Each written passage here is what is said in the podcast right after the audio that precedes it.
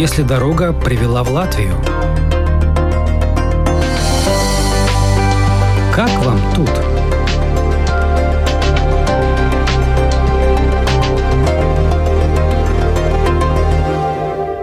До того, как приехать в Ригу, Юлия Закалябина окончила в родном Львове Академию искусств, стала дипломированным искусствоведом и получила первый профессиональный опыт в художественной галерее. А в Ригу приехала как волонтер, чтобы работать по программе Erasmus+, в культурном центре «Канипес». Было это 6 лет назад, в октябре 2016 рассказывает Юлия. У меня никогда не было каких-то особенных порывов поехать в Латвию. Я очень мало знала про Латвию. В принципе, я думаю, что все мое знание строилось на детских воспоминаниях про концерты «Новая волна», «Юрмалина», все, что нам показывали по телевизору. Потом я закончила обучение во Львове, я начала работать, и в какой-то момент я узнала про эту программу, которая является частью Erasmus+. Она на то время называлась «Европейский волонтерский сервис», и суть этой программы, что ты можешь поехать от трех месяцев до 12 месяцев в страну Европейского Союза и работать в какой-то неправительственной организации, заниматься волонтерской деятельностью. Это все время, в моем случае 12 месяцев, тебе финансово покрывается. Конечно, это очень скромные деньги. Стипендия. Ну да, ну это как э, студенческая жизнь, можно ее сравнить с временами студенчества. Но для меня было очень важно, что то, куда я поеду, будет связано с культурной сферой. И, значит, я открыла эту страницу, где ищешь проекты, и начала искать. И оказалось, что очень трудно найти программу, которая именно связана с культурой. Вариантов было немного. Одна из опций, которая мне понравилась, была программа в Риге «Канипес Культурас Центрс». И я подала заявку, у нас было интервью, общение, и меня выбрали. И таким образом я очутилась в Риге. Провела год, работая в Канипес Культурас Центрс. И, по сути, это место стало для меня вторым домом. И люди, с которыми я там познакомились, стали моей семьей. Это было такое пространство и место, которого мне очень не хватало во Львове, в Украине, и для меня было очень ценно то, что я обнаружила здесь. Вот, знаете, я очень хорошо помню свои первые дни в Риге, потому что, честно говоря, я была немного расстроена, потому что я помню, я приехала, это был октябрь, уже было довольно холодно. Помню, я иду по улице, и вокруг много русского языка, и вообще все казалось каким-то знакомым. И тогда я подумала, вот зачем я сюда приехала, если я не буду чувствовать культурной разницы или разницы в менталитете. Ну, у меня было какое-то такое сопротивление внутреннее. Но когда я начала узнавать ребят из культурного центра и как-то внедряться в работу этого центра, то, конечно, мое мнение мнение очень поменялось. Когда меня друзья спрашивают про Ригу, а как в Риге, я поняла, что для меня это такой город, который нужно, нужно время, чтобы понять его и полюбить его. Потому что есть такие города, как, например, Париж, Амстердам. Мы еще до того, как туда приехали, мы уже столько знаем про эти города, и у нас уже есть определенные ожидания, у нас уже есть список мест, куда мы обязательно пойдем. Но Рига для меня совершенно другой город. Это город, в котором вот нужно как-то с ним подружиться, учиться, чтобы найти и определить эту ценность города. И она в очень многом для меня заключается в людях, тех, с которыми я тут познакомилась. Очень творческих и особенных. Я думаю, что со временем у меня начала какая-то такая возникать любовь. Она была такая медленная. Развивалась медленная любовь, отношения. Скажите, пожалуйста, вы когда пришли работать только в центр, угу. у вас какая специализация была? Ведь понятно же, кто-то занимается литературными чтениями, кто-то перформансами, кто-то музыкой. А вы чем занимались? Ну, волонтеры, которые приезжают в Канипес, они обычно помогают культурным менеджерам подобных центров. Канипес до ковида — это было место, где практически каждый день происходил либо концерт, либо да что угодно, сумасшествие иногда. Поэтому я и моя коллега, она была из Хорватии, мы помогали в этих мероприятиях, но также мы могли предлагать свои идеи, воплощать что-то свое. Когда я в этот первый год была на этом волонтерстве, я организовывала дни театрального перформанса в Риге. Так что там было большое разнообразие вариантов, чем можно было заняться. Просто бесконечно, я бы сказала. Казалось, что нету абсолютно никаких границ, только твое воображение и, конечно, какие-то финансовые границы. Но мы очень много креативили, делали все на очень низкий бюджет, что-то создавали сами. В принципе, многие культурные организации так и делают, да. Напомню, Юлия Закалябина приехала в Ригу в 2016-м. Через год срок, предусмотренный волонтерской программой, истек, но Юля осталась в Латвии. По-прежнему живет и работает в Риге. Говорит, вначале была уверена, что вернется домой, но получилось иначе. Я осталась, потому что я влюбилась в латыша. Я думаю, что я бы не осталась в Латвии, если бы я не влюбилась. Вот. Так что я влюбилась и пришлось остаться. А любовь, она продолжается сейчас? Да. Здорово. Познакомились в Канапес? Да. Он там работает? Работает, да. Ну что, здорово. А вы по-латышски уже более-менее нормально говорите? Ой, у меня очень сложные, наверное, отношения с языком. Я его постоянно пытаюсь выучить, и как-то мне не дается до конца. Может быть, потому что я недостаточно упорно его учу. Сейчас вот как раз на следующей неделе буду сдавать А2 экзамен для того, чтобы получить эту категорию. У меня очень хорошо с пониманием. Понимаю я ну, очень много. С чтением тоже хорошо. Но вот с говорением трудно. Я могу разговаривать на разные рутинные темы. Ну, например, если мне нужно выразить какое-то свое сложное мнение, я, скорее всего, не смогу. Сейчас я пытаюсь. Например, часто я оказываюсь в ситуации, где рядом со мной латыши, и они говорят на латышском языке, и я как бы чувствую себя более-менее комфортно и хочу выразить свое мнение. Я тогда могу начать на латышском, закончить на английском. И, в принципе, люди к этому привыкли, так что проблем нету. Иногда даже с моими латышскими друзьями у них не всегда есть терпение говорить со мной на латышском, потому что вы встретились на кофе, она хочет узнать, как у тебя дела, рассказать что-то свое, и нет этого терпения ждать пять минут, пока я найду подходящие слова и, наконец-то, скажу предложение. Поэтому, конечно, тренировать латышский с друзьями не всегда легко. А муж, если он латыш, вы Лат... по-латышски не общаетесь?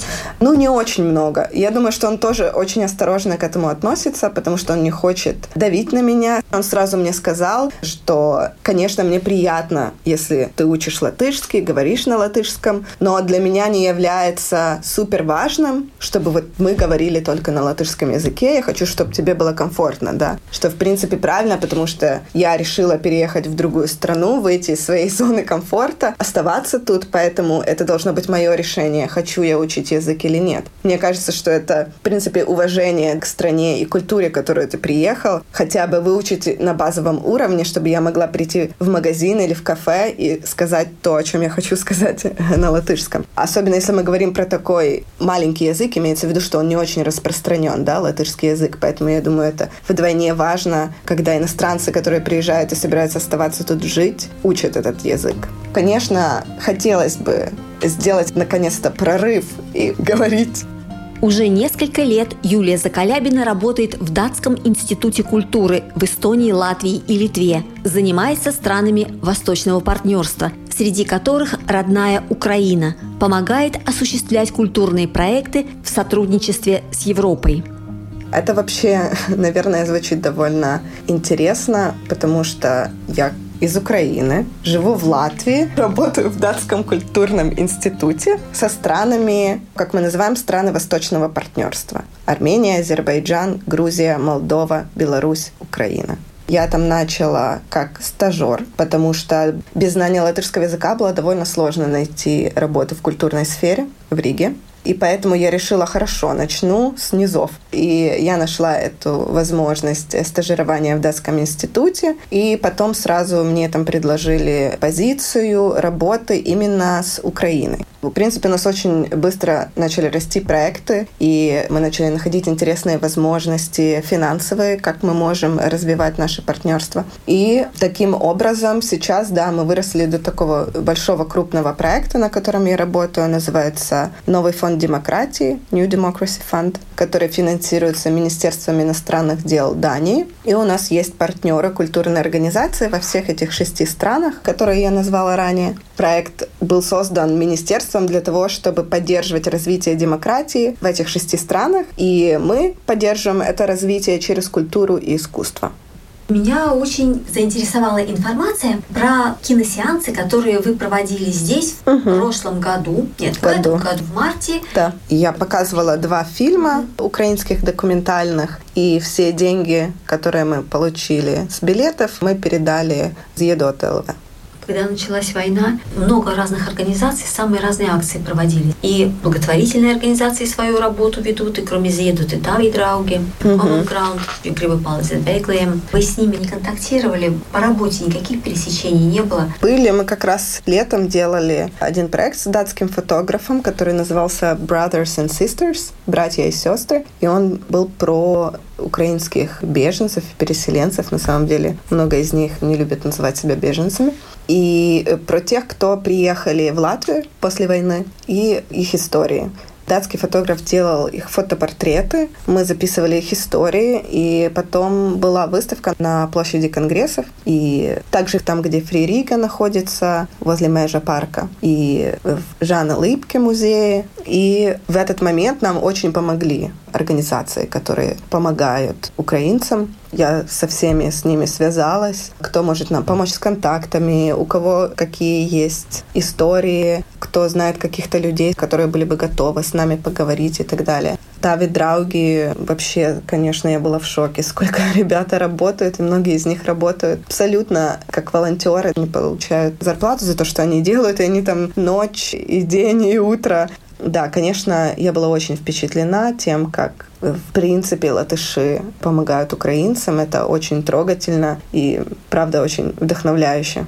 Когда началась война, у меня было длительное время какой-то ступор, ну, как и у многих. Когда бросаешься, думаешь, вот мне нужно делать хоть что-то. И кто-то тебе пишет, найди каски, найди там бронежилеты и так далее. И в какой-то момент э, я понимаю, что я трачу время на то, в чем я абсолютно не разбираюсь и в том, в чем я абсолютно не хороша. И что, наверное, есть люди, которые в этом лучше разбираются, чем я. В какой-то момент я сказала себе так, нужно искать, как я могу быть полезной в той области, в которой я работаю, и где я знаю, как работает система, и как я могу помочь. Поэтому мы сразу в датском институте начали думать, какие механизмы мы можем предложить украинским культурным организациям, как мы можем их поддержать, как мы можем найти дополнительное финансирование для них и так далее. То есть я поняла, что я могу чувствовать себя полезной в той сфере, в которой я знаю, у меня получается. То есть это не ограничивается показом фильмов здесь? Это Нет, показ работа. фильмов, да, это была такая маленькая интервенция.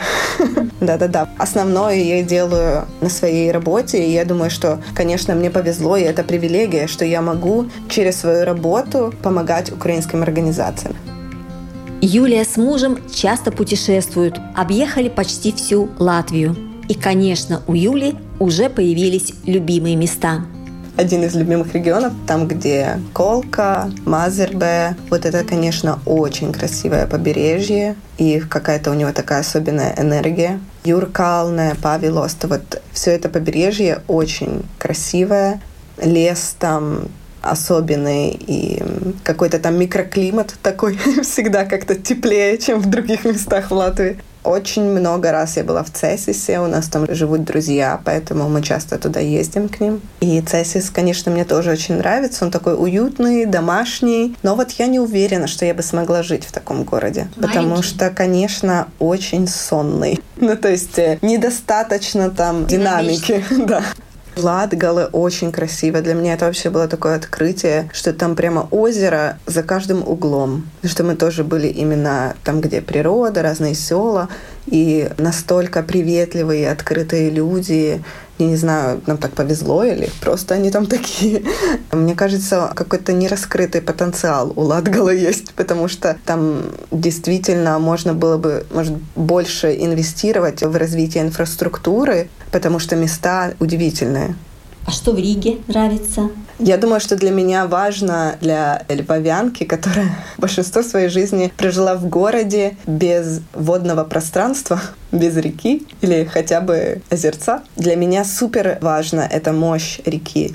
Так как э, мой офис находится в библиотеке, каждый день я пересекаю мост символический для меня этот жест, когда ты пересекаешь эту реку, и каждый день так, здравствуй, река, вот ты здесь, и каждый день как будто бы у нее разное настроение, по-разному она выглядит, и для меня, в принципе, очень важна вода, будь это река, море, озеро, мне это дает какую-то внутреннюю силу. Например, старый город мне не интересен. Мне кажется, что все старые города в Европе очень похожи между собой в том плане, что у них похожая атмосфера. Все нацелено на туриста, красивые старые здания, и оно как бы культурно не очень мне интересно. Мне интересно, что находится вне старого города. Это, ну вот, э, тот район там же, где Канипес находится, или дальше, там, где Бриана, Таллинас. Там интересные районы. Мне очень нравится Тихий кладбищенский парк на Мера. Знаете, там есть э, такой парк, где раньше старое кладбище находилось. Очень приятное место Особенно в начале весны, когда там появляются такие маленькие фиолетовые цветочки, и они покрывают как ковер все пространство. Очень красиво. Так что мне нравятся такие места, которые, может быть, менее туристические и больше для местных, скажем так. Вам уютно в Латвии? В основном я чувствую себя уютно и комфортно, но, честно говоря, был очень трудный период интеграции. Э, я год? думаю, что Латвия не самая простая страна для интеграции. У меня нет опыта интеграции в другую страну, поэтому не с чем сравнить. Но сейчас я себя чувствую уже на 100% уютно и комфортно. Хотелось бы, конечно, видеть свою семью чаще, своих родителей. Сейчас с этим вообще сложно. Климат не на мой вкус, но с природой не спорят, поэтому принимаю как есть. Хотелось бы потеплее. Мне нравится, когда жарко. Но вы сказали в самом начале, что вы чувствуете себя здесь как дома. Знаете, это как у меня два разных дома. Есть Львов, я себя там по одному чувствую, а в Риге по-другому. Я не думаю, что где-либо можно обрести такое же чувство, какое у тебя есть в городе, где прошло твое детство, особенно если это было счастливое детство. У меня хорошие, позитивные ассоциации со своим родным городом, поэтому, конечно, это совершенно другое чувство. Тогда как в Риге, мне кажется, что я очень выросла как личность, и профессионально тоже. Поэтому тут я себя по-другому чувствую. Ну, тоже как дома. Да. Героиней сегодняшнего выпуска программы «Как вам тут» стала Юлия Закалябина, искусствовед из Львова, оказавшаяся в Риге почти что волей случая, но нашедшая здесь любовь, друзей, интересную работу, в общем, ставшая искусствоведом, арт-менеджером из Риги. Вела программу журналист Рита Болотская.